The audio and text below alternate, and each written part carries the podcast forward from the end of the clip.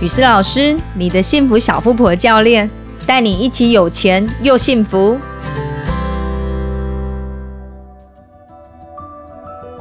那这一次要讲的主题是你害怕的不是谈恋爱，而是被爱所伤。你有没有想过，越来越多专家媒体开始倡导女性要爱自己、独立自主、练习独处等等，这是为什么呢？因为大龄剩女越来越多了。根据主计处的统计，特别是三十到三十四岁的未婚女性，已经是从三十七点二 percent。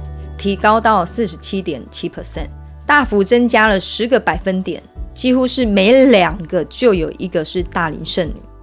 其实雨师老师也是鼓励女性，无论单身或已婚，都应该要练就独活的能力。可惜有些女性朋友误解了这个真谛，没有得到真正的自在与快乐，既不想结婚，也害怕谈恋爱。你说这些误解是怎么来的呢？第一个误解。从原生家庭来的，心里的声音是：我不想结婚，我不想和我妈妈一样。我见过一个例子是这样子的，你听听看是不是很熟悉？佳佳从小就听母亲跟她哭诉，自己为这个家庭付出这么的多，父亲却还是嫌弃她、背叛她、咒骂男人都不是好东西。可是母亲还是离不开父亲，说出的理由不外乎是：你们还小啊，爱得卡参戏啦。男人还不是都一样，所以他不想像母亲一样困在婚姻里，想走也走不了。第二个误解是从亲朋好友来的，心里的 OS 是恋爱到最后都会受伤的。可是佳佳的好朋友大元又是另一种情形，你来听听看。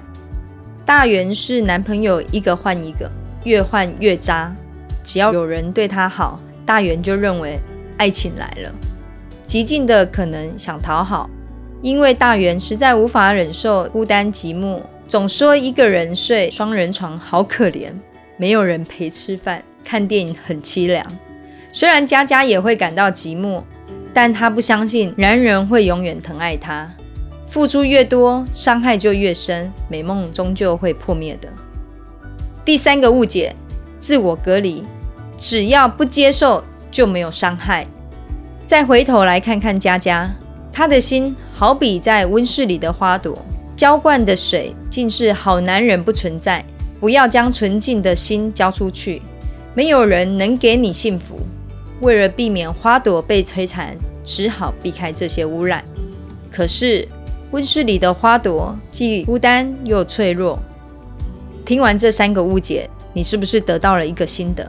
既然重点不在隔离外界。而是强化内心的自体免疫，持续不断的提升治愈能力，是不是？好，听到这里，雨石老师特别为你提供三剂幸福疫苗，只要你依序施打完成，要达到独处与相爱皆自在的境界，也只是迟早的事了。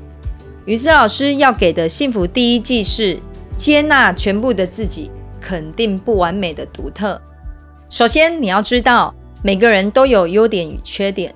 脑海中也有理想的完美版型，如果无法全面接纳又否定自己，反而寄望他人来弥补自身缺陷，那这个黑洞会永远填不满。